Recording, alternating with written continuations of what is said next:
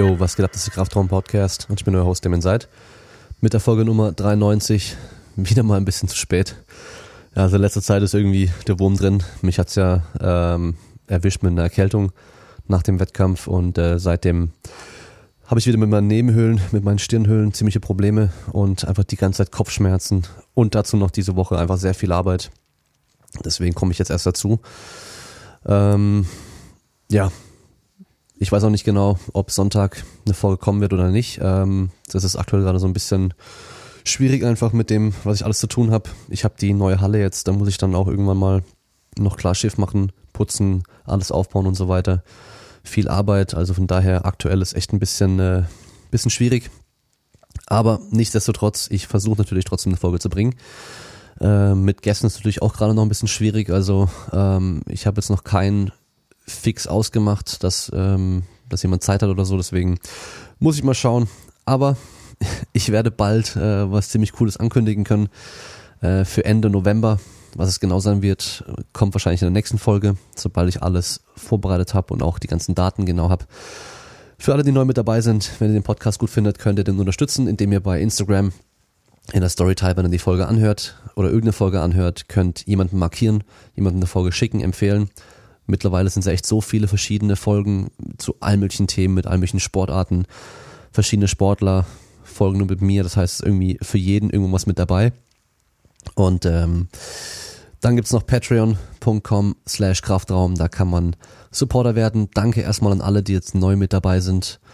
Äh, freut mich riesig, wenn neue Leute dazukommen. Und ähm, ich habe jetzt diesmal auch wieder drei Fragen exklusiv vom Patreon was heißt exklusiv, aber drei Fragen von äh, Patreon-Supportern, die auch alle be beantwortet werden.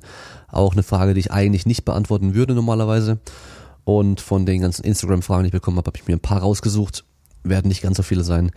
Ich weiß noch nicht genau, wie lange ich aufnehmen kann, weil mein Kleiner gerade erst eingeschlafen ist und heute ist Papatag, das heißt Mama ist arbeiten. Und ich bin mit ihm zu Hause. Wenn er jetzt lange schläft, dann kann ich hier aufnehmen. Falls er wach wird, dann war das halt eine kurze Folge. Schauen wir mal.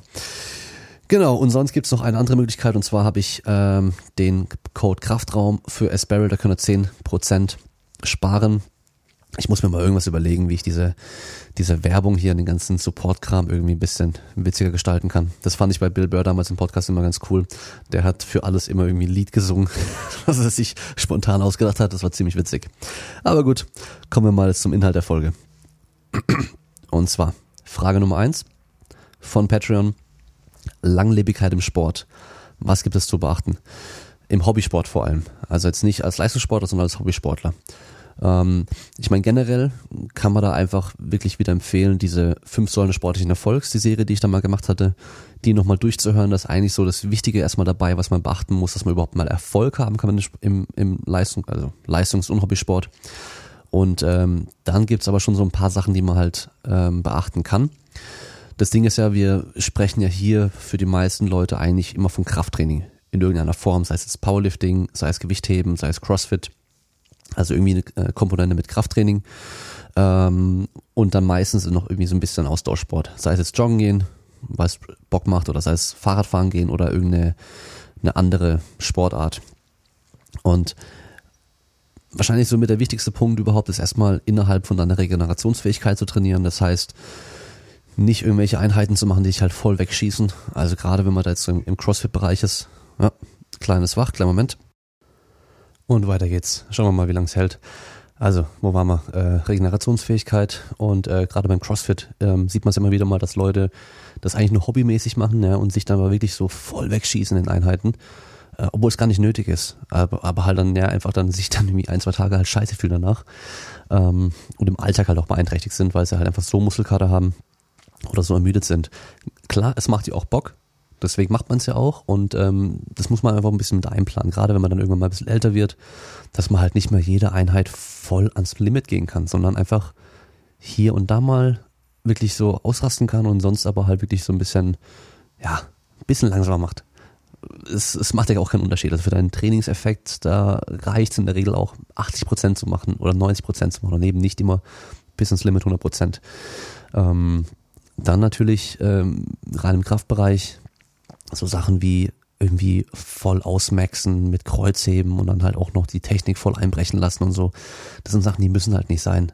Da muss man sich halt fragen, okay, wie wichtig ist es mir jetzt dann nochmal fünf Kilo mehr drauf zu packen, heute bei der Einheit, einfach nur zu gucken, ob es halt geht oder nicht und dann vielleicht ähm, ja die nächsten Einheiten aber ein bisschen langsamer machen zu müssen oder halt auch wirklich Schmerzen zu haben oder sonst irgendwas. Und von da aus kommen wir auch direkt zum nächsten Punkt und zwar, wenn du halt weißt, okay, wenn ich jetzt die Übung heute mache, dann werde ich morgen wahrscheinlich hier und da irgendwie Schmerzen haben oder so. Oder die Übung tut mir einfach nicht gut, aber die ist irgendwie cool und alle machen die gerade auf Social Media, dann will ich die auch machen. Dann lass es halt. Oder wenn du halt weißt, okay, Low Bar Kniebeugen, da kommt später auch eine Frage nämlich noch dazu, ähm, tun meinen Schultern nicht gut und meinen Ellbogen nicht gut, dann mach sie halt nicht. Dann mach halt High Bar oder mach Front Kniebeugen, wenn du weniger Gewicht benutzen kannst. Aber ist auch in dem, dem Effekt egal. Was bringt es dir jetzt, um zu recken, äh, Low Bar zu machen? Und dann aber halt immer irgendwie, ah, meine Schulter tut weh oder meine Arme schlafen ein, wenn ich äh, nachts im Bett lieg. So Sachen. Also das muss doch nicht sein. Was bringt das dann? Ja. Ähm, und dann haben wir noch einen ganz wichtigen Punkt, den auch, da kann eigentlich jeder noch was verbessern und zwar ich auch ganz arg vor allem. Ähm, wenn man Verletzungen hatte oder Probleme hatte, Überlastungserscheinungen hatte, was immer wieder auch vorkommt, ist auch ganz normal, und man dann aber bestimmte Sachen macht, damit es besser wird, dann mach die Sachen weiter, weil die Sachen tun dir gut und hör dann nicht auf damit. Ja, sei es jetzt irgendwie spezielles Schultertraining noch oder irgendwelche Rumpfgeschichten, sei es von mir aus Formrolling oder Beweglichkeit, es ist ja gerade egal, was es ist. Man macht das dann eine Zeit lang und dann ist es wieder gut und dann hört man auf damit.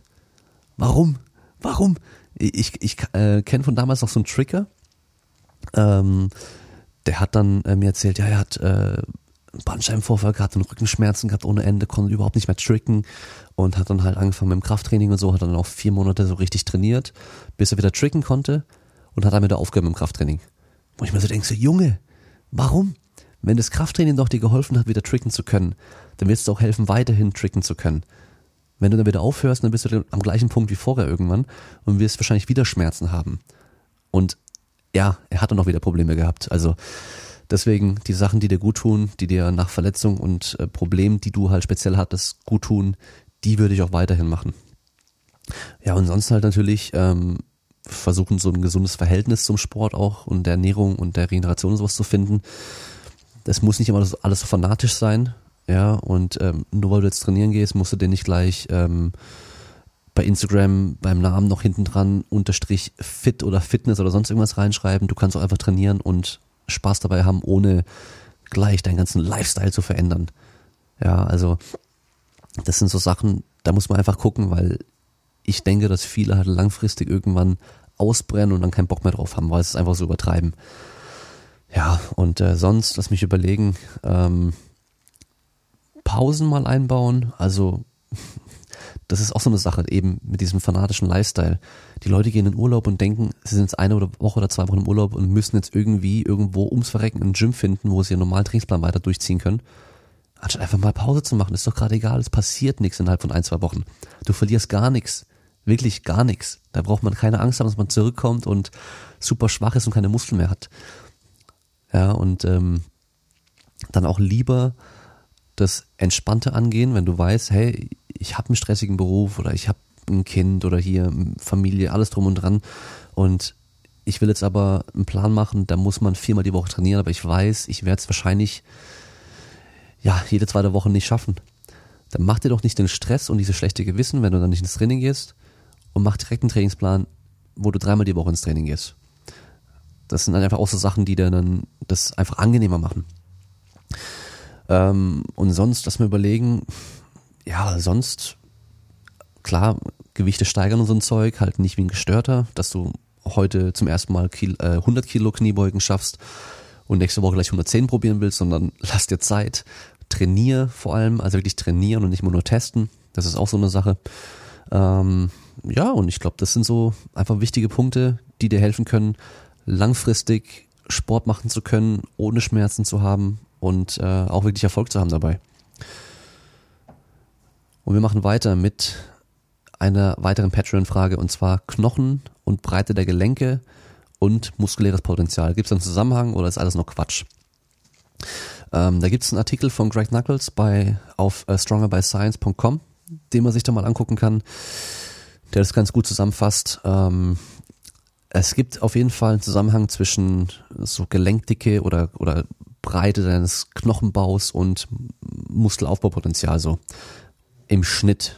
Das heißt, also es ist generell immer im Schnitt äh, bezogen auf ganz, ganz viele Menschen, wenn man Untersuchungen macht.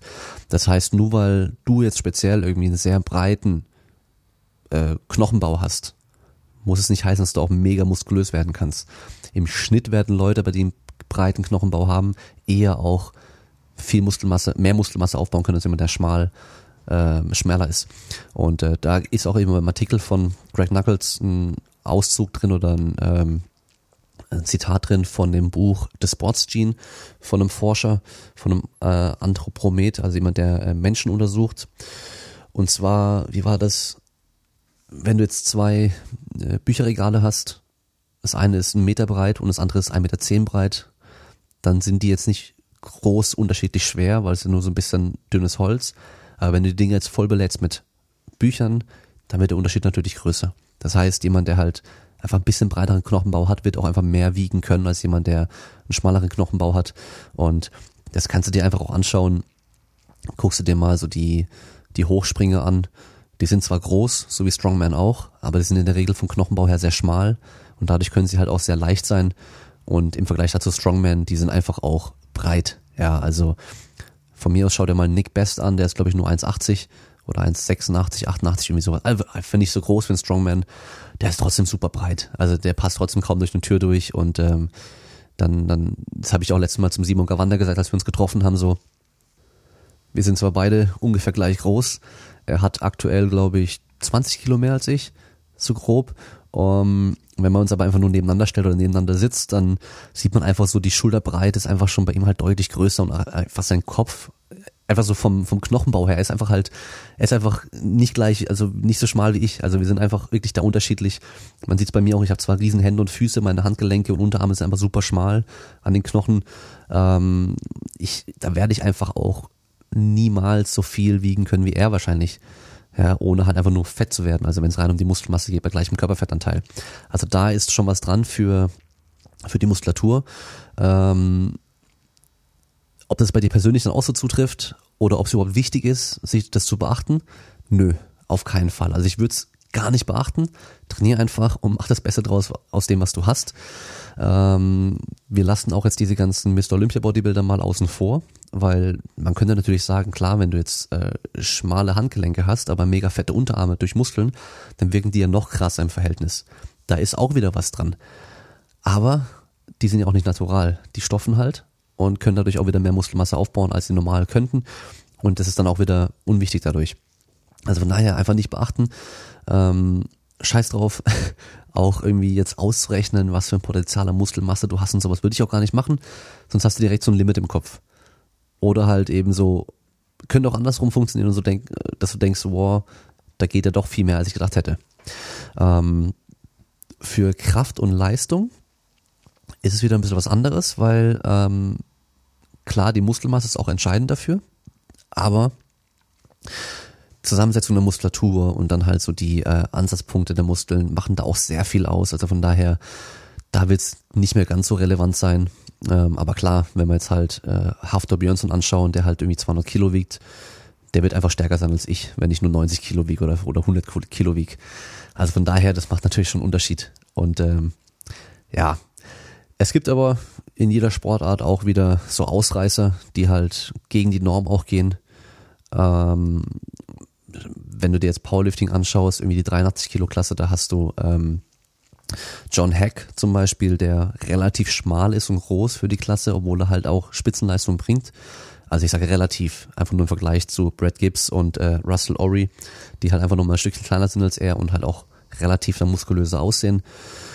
Beim Hochsprung damals natürlich hier die Legende Stefan Holm, der irgendwie nur 1,80 groß war, und der trotzdem halt auf dem Siegertreppchen gelandet ist und über 2,40 Meter gesprungen ist.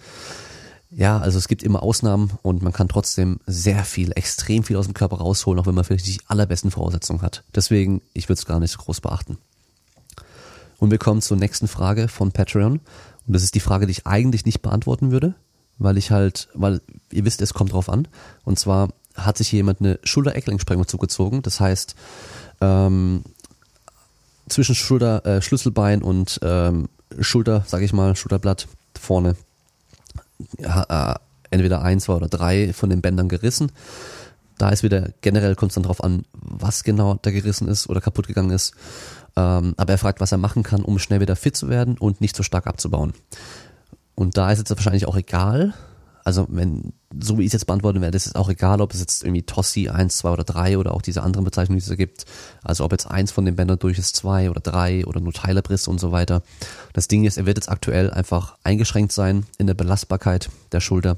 Er wird seine Arme nicht so gut oder seinen Arm nicht so gut bewegen können, vor allem so über Kopf. Und er wird einfach keine schweren Gewichte heben können. Ich habe das ja auch gehabt. Und ähm, bei mir waren wahrscheinlich zwei Bänder durch. Ich sag wahrscheinlich, weil man es halt gar nicht genau untersucht hat. Ähm, das Wichtigere ist einfach die Funktion. Also was kannst du noch alles machen? Ich habe eigentlich direkt danach, nach ein paar Tagen schon, ja, oder eigentlich wirklich so unmittelbar danach schon angefangen, wieder, wieder zu trainieren. Aber trainieren in Anführungszeichen, weil ich habe jetzt keine Gewichte mehr in die Hand genommen. Ich habe mich aber auf den Bauch gelegt, ähm, auf so eine äh, Zero-Maschine oder einfach nur einer hohen Bank habe meinen Arm runterhängen lassen und da dann einfach ganz leichte Außenrotation gemacht, einfach den Arm ein bisschen angehoben, ja, einfach nur die Muskulatur so ein bisschen angesprochen im Rücken hinten, in der Schulter hinten, in dem Rahmen, wie es möglich war, schmerzfrei. Das war das Wichtige. Hab dann auch schon mit ganz, ganz leichtem Widerstand mit Bändern Außenrotation gemacht, mit äh, Ellenbogen am Körper dran. Einfach, dass ich wirklich so ein bisschen einfach nur die Muskulatur beanspruche hab äh, während der Arbeit, also wenn ich mit Leuten trainiert habe und ähm, auch wenn ich draußen unterwegs war, meine Schlinge angehabt für den Arm, dass ich meinen Arm halt nicht bewegen kann. Zu Hause aber nicht. Und ich habe die auch nur angezogen, weil ich halt immer vergessen habe, dass ich was hab und ähm, dann mich einfach bewege irgendwie und dann zieht's rein und denke ich so, ach, voll Idiot. Dein Arm ist doch kaputt. Jetzt mach doch mal Pause, mach mal langsam. Also ich habe es einfach ganz oft vergessen, dass ich da was hatte. Ähm, Gerade es war zu Hause immer jedes Mal. Ich ziehe mein T-Shirt aus und nehme halt die Arme nach oben und jedes Mal zieht's rein. Ich denke so, ah, Dummkopf. Aber ja, Blödheit wird sofort bestraft in dem Fall. Passt dann auch das Sprichwort. Ähm, ja, und sonst halt einfach zu Hause wirklich ohne Schlinge und halt versucht zu schonen natürlich, keine Bewegung zu machen, wirklich Schmerzen hervorrufen, aber halt einfach innerhalb von meiner, von meiner Belastbarkeit und meiner Möglichkeiten einfach mich bewegt und auch dann langsam irgendwann angefangen mit äh, Training, also ganz, ganz leicht. Es war wirklich am Anfang einfach nur Seitheben, Frontheben, vorgebeugtes Seitheben und so ohne Gewicht und dann halt irgendwann mal mit ganz, ganz leichten Gewicht, ein halbes Kilo und so weiter. Einfach, dass ich mich halt bewege. Was auf jeden Fall lange gedauert hat, war Klimmzüge. Also einfach an der Stange hängen, komplett entspannt hängen ging gar nicht. Richtig lange.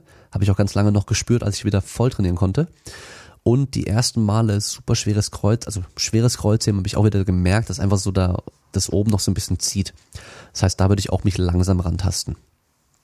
Ja, also das sind so meine, meine Tipps, die ich dir da geben kann, ohne jetzt speziell was empfehlen zu wollen an Übungen. Und von hier aus kommen wir zu den Instagram-Fragen. Ähm, das ist die vorhin angesprochene Frage, was kann ich gegen Ellenbogenschmerzen nach schweren Kniebeugen machen? Also, wenn man da jetzt sich informieren möchte im Internet und googelt, dann findet man meistens irgendwelche Sachen wie Griffbreite ändern. Das kann auch funktionieren. Man findet auch so Sachen wie, ja, äh, irgendwie so ein Kompressionsband um den Ellenbogen rummachen. Ähm, was findet man noch? Irgendwie Salbe, also so Finalgon und so ein Zeug auf den Ellenbogen schmieren. Ähm, Flossing für den Ellenbogen, Formrolling für den Ellenbogen, irgendwelche Dehnungen und so für, für die Muskulatur am Ellenbogen. Und es sind eigentlich nur Pflaster für einen gebrochenen Arm oder für einen offenen Bruch. ja, also wirklich, ähm, das sind Sachen, die kurzfristig vielleicht was bringen für die Symptome, aber nicht für die Ursache. Und das ist halt das größte Problem dabei. Das heißt, schau mal nach, was die Ursache sein kann. Oftmals beim Kniebeugen ist es so, gerade wenn man Low-Bar-Kniebeugen macht, dass die Stange sehr tief ablegt, so wie bei mir persönlich auch, dass die Beweglichkeit in der Schulter, im Schultergürtel einfach nicht gut genug ist, um da in eine komfortable Position zu kommen. Das heißt, wenn dir deine Schulterextension fehlt und deine Innenrotation und Außenrotation nicht so gut ist, dann wirst du dich halt in die Position hier reinquetschen und dadurch halt dein Gewebe einfach mehr belasten und dann wahrscheinlich auch in einer schlechteren Position generell sein und dadurch auch mehr Last auf der Muskulatur haben und auf den Gelenken.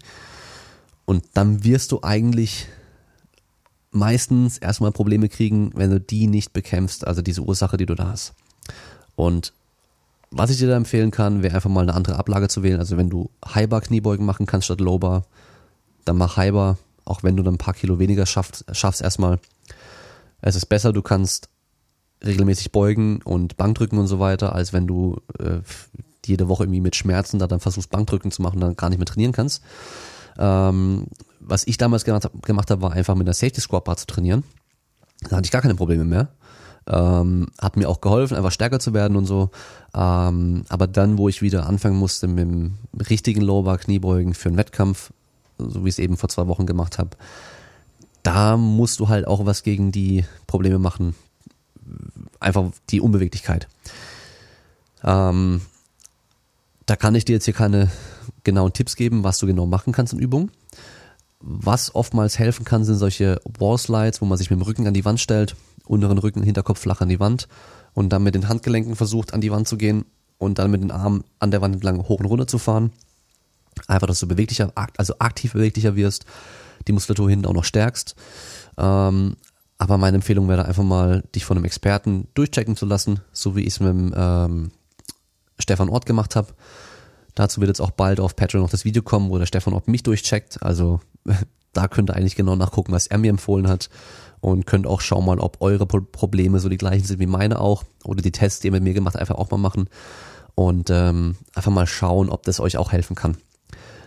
Dann habe ich noch einen Geheimtipp und zwar ein Grip-Shirt. Ein Grip-Shirt hat bei mir echt einen krassen Unterschied gemacht, weil ich einfach die Stange weniger krass mit den Händen halten muss und dadurch weniger Belastung auf meinem Bizeps auch hatte. Und da hatte ich immer meine Schmerzen. Und da kann ich echt nur das äh, Grip-Shirt von ähm, Kilo für Kilo, also Pascal Su, und auch das von den Team Insanity, die übrigens auch die gleichen sind, die kommen aus der gleichen Fabrik, ist nur das andere Design. Also das Shirt an sich ist das gleiche, das Material hinten drauf ist das gleiche, ist nur ein anderes Design. Meine Empfehlung wäre, kauft euch eins von Kilo für Kilo und kauft euch eins von Team Insanity. Die müssen noch welche im Shop haben weil man tut was Gutes, man kauft sich was Gutes und man supportet auch zwei gute Unternehmen. Genau, das sind so die Sachen, die ich dir da empfehlen kann. Und wir machen weiter. Eine Kreatinfrage. Kreatin. Tetzel sagt 0,3 Gramm pro Kilogramm fettfreie Masse. Ist das sinnvoll? So, bevor ich jetzt anfange, hier, irgendjemand zu beleidigen und als Dummkopf darzustellen, weil ich habe keine Ahnung, ob Tetzel das wirklich gesagt hat, ob nur jemand was falsch verstanden hat. Ähm, auf jeden Fall 0,3 Gramm pro Kilogramm fettfreie Masse. Das wären bei mir dann, äh, lass mich überlegen, 21 Gramm grob, ein bisschen mehr vielleicht, äh, Kreatin am Tag. Auf jeden Fall unnötig viel. Das meiste davon würde wieder ausgeschieden werden. Geldverschwendung, auch wenn es sehr günstig ist, äh, bringt auch nicht mehr ist eine unnötige Belastung für den Verdauungstrakt und ähm, ist Quatsch. Braucht man nicht. Ähm, die Studien zu Kreatin sind, es gibt so viele mittlerweile und die meisten sind mit Kreatinmonohydrat gemacht, also das günstigste überhaupt, was es gibt und äh, einfach drei bis fünf Gramm am Tag und gut ist. Also das Kreatin-Thema ist wirklich gegessen, da braucht man nicht mehr groß drüber nachdenken, was man macht. Drei bis fünf Gramm pro Tag. Auch ob man Kaffee trinkt dazu, ist auch scheißegal einfach jeden Tag, erstmal egal wann, drei bis fünf Gramm am Tag. Es gibt Untersuchungen, da haben sie geschaut, ob es vor oder nach dem Training besser ist. Da war es nach dem Training wohl ein bisschen besser. Aber auch wieder scheißegal, nimm es einfach. Ich mache es mir meistens einfach irgendwann mal rein, wenn ich dran denk. In, in Shake oder sowas, wenn ich mal einen Shake trinke, mache ich es eigentlich immer rein. Und äh, sonst halt in meinen Pre-Workout, wenn ich trainiere. Weil da weiß ich, okay, da habe ich es wenigstens genommen und ähm, gut ist. Also alles andere ist erstmal komplett egal. Und es geht weiter. Glaubst du, dass CrossFit-Athleten auf Stoff sind, äh, CrossFit Games-Athleten auf Stoff sind und kurz vorher absetzen? Also ich gehe mal davon aus, so die CrossFit Games-Athleten sind dann so die ganzen Top-Leute. Und ähm, ja, ich sag mal so, generell, ich bin, ich wäre, ich bin generell nie überrascht, wenn irgendein Top-Sportler positiv getestet wird. So als allererstes. Ähm, dann gehe ich einfach davon aus, wenn wirklich auch viel zu gewinnen ist und es wirklich auch einen Vorteil verschafft, dann bin ich auch nicht skeptisch, ob da immer was nimmt oder nicht. Also ich gehe eher davon aus, die nehmen es auch während den Games und die müssen gar nicht absetzen. Ich weiß nicht, ob getestet wird bei den Games. Ich glaube, es wurde, wurden mal Leute positiv getestet und es wird scheinbar auch getestet, aber von, von CrossFit und eben nicht von irgendeiner unabhängigen, ähm, sowas wie die WADA. Das heißt, es werden, werden wahrscheinlich einfach nur Leute getestet, die halt nicht so interessant sind, relevant sind. Ihr müsst halt bedenken, CrossFit an sich ist ein Business. CrossFit, da geht es um Geld. Also CrossFit will Geld verdienen. Die CrossFit Athleten können Geld verdienen, einen Haufen mittlerweile, wenn sie gewinnen vor allem. Also wer die CrossFit Games gewinnt, der gewinnt ja direkt auch Geld und ist direkt auch interessant und relevant für Sponsorings und ähm, andere Auftritte bei, bei irgendwelchen anderen Sachen und so. Von daher, da geht es schon um viel Geld.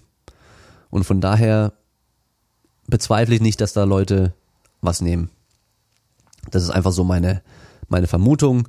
Und äh, da gibt's gibt's keine andere Grundlage dafür, dass ich jetzt denke. Aber ich gehe auch davon aus, dass auch so gut wie alle Fußballer irgendwas nehmen und alle anderen Sportler irgendwas nehmen. Einfach weil es um so viel geht und ähm, wenn da nicht getestet wird, warum sollte man sich den Vorteil nicht verschaffen? Und selbst wenn getestet wird, es wird ja trotzdem immer wieder, also allein schon schaut euch die letzten Jahre an, wie viele Sportler im Nachhinein von Olympischen Spielen noch positiv getestet wurden, weil neue Tests auf den Markt kamen. Ja, also damals dachte man, okay, das kann nicht äh, getestet werden und mittlerweile kann es getestet werden und die alten Proben werden getestet, getestet und viele sind dann positiv und ja, warum sollten es nicht alle machen? Aber ja, man kann natürlich immer noch mit der Hoffnung leben, dass nicht alle irgendwas nehmen und äh, der Sport irgendwann sauber sein wird. Ähm, ich habe auch nichts dagegen, was zu nehmen, solange halt das nicht die Regel ist. Also wer halt gegen die Regeln geht und unfair agiert, der soll das halt nicht machen und sollte halt auch ähm, eine Strafe dafür bekommen. Das heißt, ähm, wer jetzt im Powerlifting stoffen möchte und in Verbänden startet, wo nicht getestet wird, habe ich absolut nichts dagegen. Macht dein Ding, ist dein Problem, aber nicht meins. Wer aber in getesteten Verbänden startet, das ist unfair. Es gibt einfach eine Regel und die ist so und fertig, dann halte ich auch dran. Ähm, und klar, wenn wir halt jetzt die olympischen Sportarten haben, da ist halt überall die Regel, es ist verboten ähm, je nach Land auch natürlich noch gesetzlich verboten. Und von daher ist es halt einfach ein Thema, das ist sehr schwer. Vielleicht wäre es sogar fairer, wenn jeder stoffen dürfte und es wäre sicherer, wenn jeder stoffen dürfte.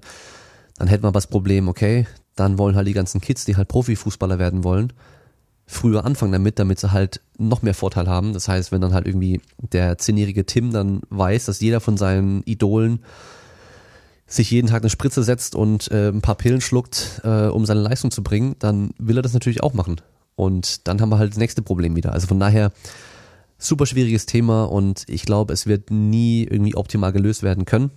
Ähm, ja, aber solange halt auch nicht wirklich offiziell getestet wird von, einem, von einer unabhängigen Institution, dann ja, ist es halt ein Problem. Und soweit ich weiß, bei der UFC zum Beispiel im MMA ist es ja so, dass die zwar die NADA die Tests macht, aber die UFC dann die äh, Sperren verteilt. Also die UFC und die, äh, ja, wobei, ich bin mir nicht, bin, da bin ich mir nicht ganz sicher, muss ich mich nochmal informieren, aber auf jeden Fall ähm, gibt ja da auch zum Beispiel John Jones, der wurde mehrmals positiv getestet und darf trotzdem kämpfen. Also von daher, es gibt immer irgendwie auch noch so Schlupflöcher, um dann trotzdem noch den Sport machen zu dürfen und äh, der ist halt der Champ und ist halt, kann, der kann sich gut vermarkten, wird gut vermarktet und so und bringt halt der UC auch viel Geld. Von daher wird ein Auge zugedrückt und ich kann mir auch gut vorstellen, dass beim CrossFit genauso gemacht wird. Und wir machen weiter. Sollte deiner Meinung nach jeder Krafttraining betreiben, auch wenn es nur Gesundheitssport ist? Yes. Also jeder sollte irgendwie Sport betreiben und äh, Krafttraining natürlich auch in irgendeiner Form. Ähm, muss nicht super schwer sein, muss nicht super oft sein, muss nicht super viel sein, sondern einfach ein, zwei Mal die Woche irgendwas, wo man muskuläre Kraft generieren muss, wo man einfach Widerstände hat, die man überwältigen muss. Es ist einfach so, dass wir dadurch halt nochmal andere Anpassungen haben, wenn wir zum Beispiel Ausdauersport machen und ähm, die einfach wirklich auch wichtig sind, auch für, für ein langes Leben auch wichtig sind, so wie der Ausdauersport auch. Man kann natürlich es auch irgendwie schön verpacken in eine Einheit, dass man halt das Krafttraining innerhalb von einem Zirkel macht. Das funktioniert sehr gut, gerade wenn es um Gesundheit geht, weil wir halt den Puls hochhalten, also einfach eine Ausdauerbelastung auch drin haben, die in der Regel auch ausreichend ist, um eben diese gesundheitsprotektiven Effekte auch zu haben und trotzdem auch dann genug Widerstand haben können, um halt auch ein Kraft, Kraftaufbau zu haben, Muskelaufbau zu haben. Und ja, es spricht halt nichts dagegen, es nicht zu machen. Also vor allem, wenn wir noch an diese Langlebigkeitsgeschichten denken, wer es halt so macht, dass er sich nicht verletzt und keine Belastungserscheinung bekommt, der hat eigentlich nur Positives. Ja, also von daher sollte eigentlich schon jeder irgendwie Krafttraining in irgendeiner Form machen. Und die nächste Frage, was kann ich machen, wenn bei Kniebeugen immer die Hüfte zuerst hochschießt? Da kannst du mal bei Pascal Su auf YouTube mal schauen, der hat dann nämlich so äh, Technikvideos zur Kniebeuge gemacht. Ähm, ich weiß nicht genau, wie die heißen, ähm, aber wirst du, du wirst wahrscheinlich einfach finden können. Und da geht es natürlich genauso um diese Schwachstelle, was passiert oder warum passiert, dass bei Kniebeugen zuerst die Hüfte hochschießt und dann ist meistens halt schwächere Kniestrecker, also gerade äh, vorderer Oberschenkel. Man bewegt in der Regel nicht die Hantel, aber die Gelenke verändern sich trotzdem, die Gelenkwinkel. Das heißt, dass halt irgendwo was zu schwach ist und auf was anderes verlagert wird. Und in dem Fall halt eher auf die Hüftmuskulatur. Und ähm, es ist eigentlich ganz einfach, was du machen kannst. Einfach nicht die Hüfte hochschießen lassen. Nimm ein bisschen weniger Gewicht, was du sauber beugen kannst und fang an damit zu trainieren. Und zwing dich, auch wenn du ein bisschen mehr Gewicht drauf packst, trotzdem nicht die Hüfte hochschießen zu lassen. Also trotzdem über die Kniestreckung zu arbeiten. Versuch die Brust hochzuschieben, wenn du aufstehst. Also aufrecht zu bleiben, groß zu bleiben. Es gibt so viele verschiedene Cues, die dir helfen können. Das Einfachste ist wirklich einfach sauber beugen und dann so trainieren, so stärker werden. Du wirst immer, wenn es richtig schwer wird, in dieses Muster reinfallen. Weil es ist einfach dann halt ein Muster, was für dich persönlich gut funktioniert wenn man sich meine Kniebeuge, meine 220 äh, Kilo anschaut beim Wettkampf, dann mache ich das auch. Aber ich habe das halt früher viel extremer gemacht, auch schon bei leichteren Gewichten. Von daher, es wird halt immer seine Stärke bleiben, das so zu machen. Ist aber auch nicht schlimm. Was natürlich auch noch helfen kann, direkt die vordere Oberschenkelmuskulatur zu stärken. Natürlich am besten in einem Kniebeugenmuster. Und dann nimmst du am besten eine Variante, die dich halt zwingt, so zu beugen. Und zwar Frontkniebeugen oder 60 Squat Bar Kniebeugen, weil wenn du da dich nach vorne lehnst und die Hüfte hinten hochschießt, puh, dann äh, kriegst du ein Problem, weil dann wird es nämlich richtig schwer und dann kannst du die Handel in der Regel nicht halten. Also irgendwas, was in der Richtung halt bestraft, ist ganz gut. Also dich zwingt, richtig zu beugen, ist da eigentlich eine ganz gute Möglichkeit. Zwei Fragen haben wir noch. Äh, nächste Frage, wie hast du die Anatomie für dein Studium gelernt? Ähm, ich habe das schon recht viel vorm Studium gelernt gehabt. Ähm, ich muss sagen, bei der Fitnesstrainer B-Lizenz als ich sie gemacht habe, bei der BSA damals, da war auch wirklich Anatomie so grundlegend mit drin. Also die großen Muskelgruppen und die großen Knochen. Und das fand ich interessant, habe es mir auch damals dann schon gut angeschaut und konnte ich auch sehr gut dann. Ähm, dann habe ich, ähm, oh, wie hieß denn das damals?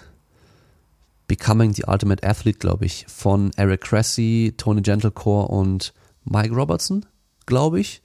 War so ein DVD-Seminar-Set irgendwie. Das habe ich mir damals angeschaut, da sind halt alle Muskeln durchgegangen so. Ähm, war auch sehr interessant. Ja, und dann halt einfach ähm, Anatomiebuch. Ich fand den Prometheus ganz gut, oder ich finde den Prometheus immer noch ganz gut. Gibt natürlich auch noch einfachere und ähm, es gibt auch ganz coole Apps fürs Handy und äh, fürs Tablet, auch für Computer. Irgendwie so 3D ähm. Die sind ganz geil, weil da kannst du halt Muskeln anklicken, hast den Namen, die Bezeichnung, die Funktion und so weiter, kannst die auch ausblenden lassen kannst dann die Gelenke dir genau angucken und so, die sind ganz cool. Da kann man es halt ein bisschen interaktiver gestalten.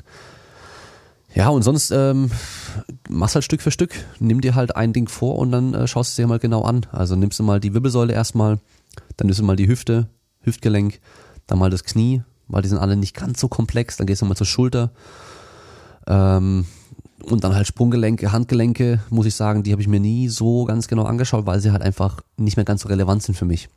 Sprunggelenk schon eher, aber ähm, einfach nicht ganz so im Detail einfach auswendig gelernt, wie jeder von den kleinen Knochen da heißt. Ist für mich nicht relevant. Aber die großen, die großen Gelenke und äh, Knochen sollte man schon kennen, auch die Muskeln, weil die einfach dann sehr viel, die einfach das einfach leichter machen zu verstehen, okay, was passiert, wann nicht, äh, wann und wie so. Und jetzt kommen wir noch zur letzten Frage dieser Mythos oder ich nenne es mal Mythos äh, von Krafttraining mit anschließendem Ausdauertraining, ob dann der Reiz, dieser Muskelaufbau oder Krafttrainingsreiz, ob der dann versaut wurde durchs Ausdauertraining. Ähm, also es ist nicht so, dass du den, den Reiz komplett, komplett löscht oder so, sondern du hast ja, wenn du ein Krafttraining machst, hast du einen Reiz gesetzt erstmal und du ähm, bringst dann so ein paar Sachen ins Rollen. Die können natürlich auch wieder ein bisschen gehemmt werden durchs Ausdauertraining danach, vor allem wenn du das halt sehr, sehr intensiv machst. Das wichtigste, relevante für uns aber als Sportler und als Trainierende ist einfach nur, dass wenn ich halt ein sehr schweres, hartes Krafttraining gemacht habe, was einen guten Reiz gibt für Muskel- und Kraftaufbau und ich danach halt noch intensives Ausdauertraining mache, dann beanspruche ich einfach meine äh, Regenerationsleistung oder Fähigkeit nochmal deutlich mehr. Und das wird dir eher ein Problem bereiten als nur ein Ausdauertraining danach. Also du kannst problemlos Kraft- und Ausdauertraining kombiniert machen und dann trotzdem auch weiter stärker werden und Muskeln aufbauen. Wenn du aber halt intensives Krafttraining machst und danach richtig, richtig intensiv noch Ausdauertraining machst und dich richtig ausbelastest, sei es jetzt durch 20 Minuten Vollgas Intervalle oder sei es durch eine Stunde wirklich am Limit ähm, zu, zu joggen, da wirst du halt einfach viel länger brauchen, um dich zu regenerieren, als wenn du das halt getrennt irgendwie machst. Und das wird wahrscheinlich so das, das größte Problem sein, einfach so auch diese, die Organisation in der Trainingswoche oder im Mikrozyklus. Und ähm, das ist natürlich dann für Breitensportler, Hobbysportler ein bisschen weniger wichtig, sag ich mal. Wenn sie halt dreimal die Woche trainieren gehen können, dann machen sie halt dreimal die Woche Krafttraining mit ein bisschen Ausdauer danach. Ähm, aber für, für die ganzen Leistungssportler, die halt wirklich in irgendeiner Sache besonders gut sein wollen, macht es dann immer wieder Sinn, auch das eine in den Fokus zu rücken. Sei es jetzt dann das Krafttraining und die Ausdauer auf Erhalt durch ein, zwei lockere Einheiten die Woche oder kürzere Einheiten die Woche. Oder sei es eben andersrum, die Kraft zu erhalten und an der Ausdauer gezielt zu arbeiten. Und äh, da muss man wieder genau schauen, was ist das Ziel, ultimativ dann, in welcher Phase bin ich auch gerade und wie kann ich das gut organisieren. So, meine Ibuprofen lässt langsam nach und meine Kopfschmerzen äh, gehen wieder richtig los. Wir sind am Ende und ähm, ich verspreche mal nicht, dass Sonntag eine Folge kommt, aber es wird irgendwas auf jeden Fall kommen. Ob es ein Sonntag oder Montag sein wird, weiß ich noch nicht genau. Wir werden sehen, aber ihr hört auf jeden Fall bald wieder von mir. Wie immer, danke fürs Zuhören, danke fürs äh, für die Unterstützung, fürs Teilen, fürs Supporten bei Patreon und ähm, wir hören uns beim nächsten Mal. Macht's gut, bleibt stark. Ciao.